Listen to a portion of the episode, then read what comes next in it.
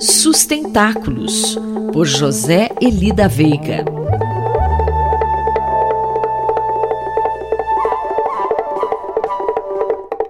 Professor José Elida Veiga, bom dia. O que há para se destacar na coluna de hoje aqui em Sustentáculos, professor? Bom dia, Quinto, bom dia a todos. Hoje eu gostaria de destacar uma proposta de emenda constitucional. É comum que haja iniciativas desse tipo que não recebam suficiente cobertura das mídias.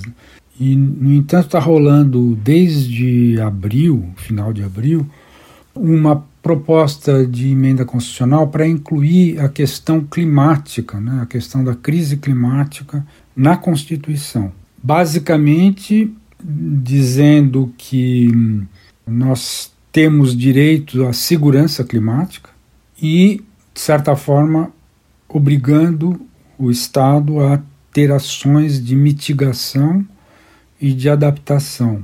Essa iniciativa partiu de um grupo de deputados, dos quais fazem parte alguns de São Paulo.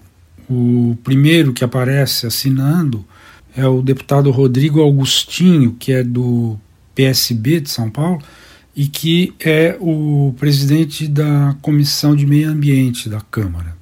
Mas logo em seguida se vê a deputada Tabata Amaral, que é PDT São Paulo, o deputado Henrico Mizassi, que é do PV de São Paulo, e o, o mais conhecido, talvez, que é o deputado Nilton Tato, do PT de São Paulo.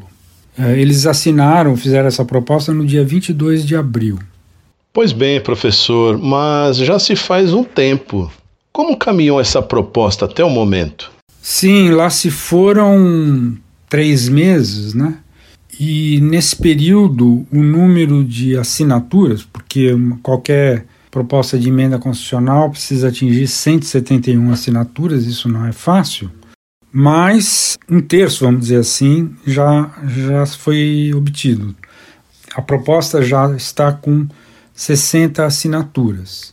E também é apoiada por um número razoável de entidades da sociedade civil, como o Observatório do Clima, evidentemente, a Rede Advocacy Colaborativo, que é a RAC, o ETOS, o Instituto Escolhas, o Instituto Democracia e Sustentabilidade, que é o IDS, o IDEC, a Fundação Esquel, a Fundação Avina, a organização Alana e o Acatu. Citei os mais conhecidos dos nossos ouvintes com certeza.